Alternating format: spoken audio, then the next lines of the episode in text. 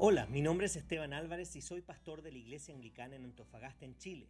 Si hay un pasaje que me gusta en la Biblia es Lamentaciones 3 del 22 al 23 que dice, El fiel amor del Señor nunca se acaba, sus misericordias jamás terminan, grande es su fidelidad, sus misericordias son nuevas cada mañana.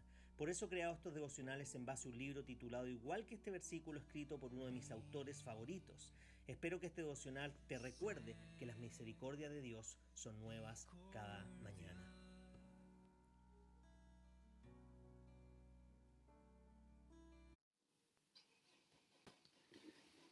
Bien, el título del devocional de esta mañana es el siguiente. No aceptes el falso evangelio de la dependencia propia. Si pudieras hacerlo sin ayuda, Jesús no hubiera necesitado venir. Es una mentira seductora. Es pronunciada una y otra vez. No hay nada nuevo en su mensaje. Fue dicha en el Edén y no ha dejado ser dicha desde entonces. Puede adquirir muchas formas. Por ejemplo, Nadie te conoce mejor de lo que tú te conoces a ti mismo. Realmente no necesitas el ministerio de otros en tu vida. Solías batallar con el pecado, pero ya no más. Como conoces tanto la Biblia, probablemente estás bien. Mira tu historia, has llegado muy lejos. Tus pequeños pecados realmente no son tan malos. Ya has dejado atrás la época en donde necesitabas que los demás te enseñan, te enseñaran. Estás solo, solamente necesitas levantarte y hacer lo que te he llamado, lo que te han llamado a hacer. Las voces de la dependencia propia son muchas y engañosas. De alguna manera te susurran diariamente. Sus palabras engañosas comenzaron en el jardín y continúan con el propósito maligno de convencerte de que dependes de ti mismo y no de Dios. La mentira de la autosuficiencia no es atractiva porque no nos gusta vernos como débiles y necesitados. No nos gusta pensar en nosotros mismos como dependientes. No nos gusta pensarnos como necios que necesitamos ser rescatados de nosotros mismos. No nos gusta la historia del hombre autocreado, ya sabes, la historia del hombre que se sacó a sí mismo del fango y fue exitoso, sin tener a nadie a quien agradecer más que a él mismo. Pero el mensaje del Evangelio es supremamente humillante.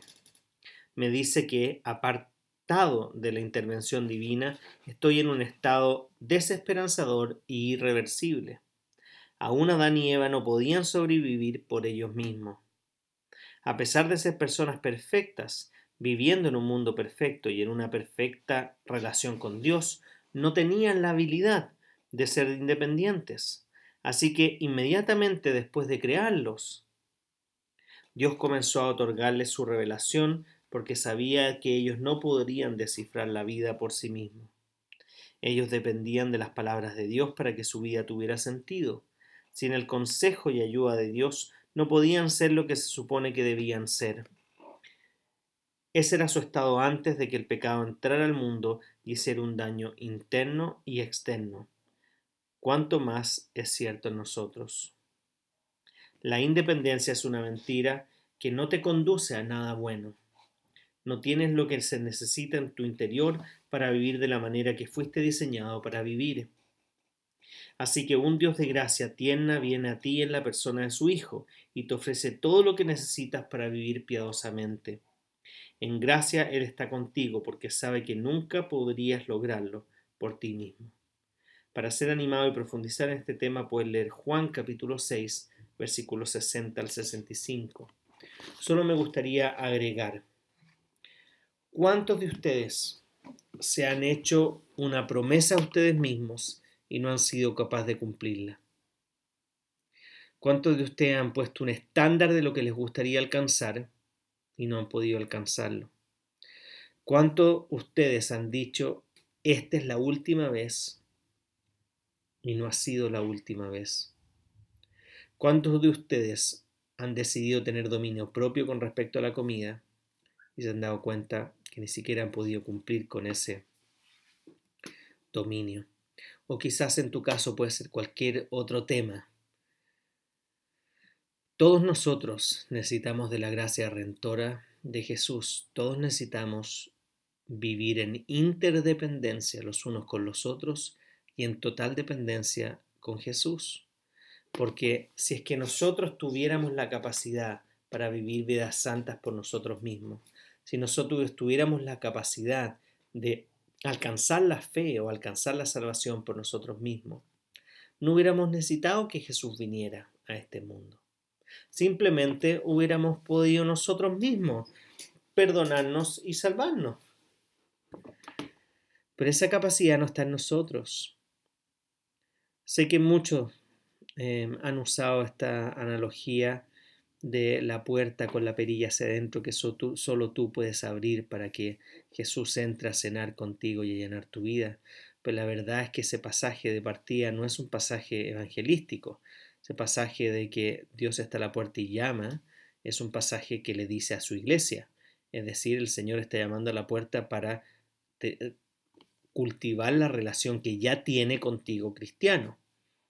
Por lo tanto, no está hablando de un nuevo al cual viene y le toca la puerta y el nuevo tiene que decidir por sí mismo si la abre o no, porque la puerta tiene la perilla por dentro.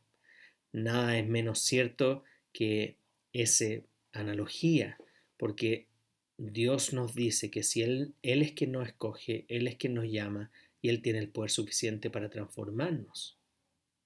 Ahora nosotros somos totalmente responsables de la respuesta que demos a Él, sí, somos responsables, pero finalmente está en las manos de Dios. Ahora el punto es que desde el jardín del Edén vemos que el hombre y la mujer querían tomar las decisiones por ellos mismos. El prohibirles que comieran del árbol del bien y del mal no es para ver si ellos podían o no hacer el bien y el mal, sino que ni tampoco conocer lo que era el bien y el mal, sino que quien decide lo que es bueno y malo.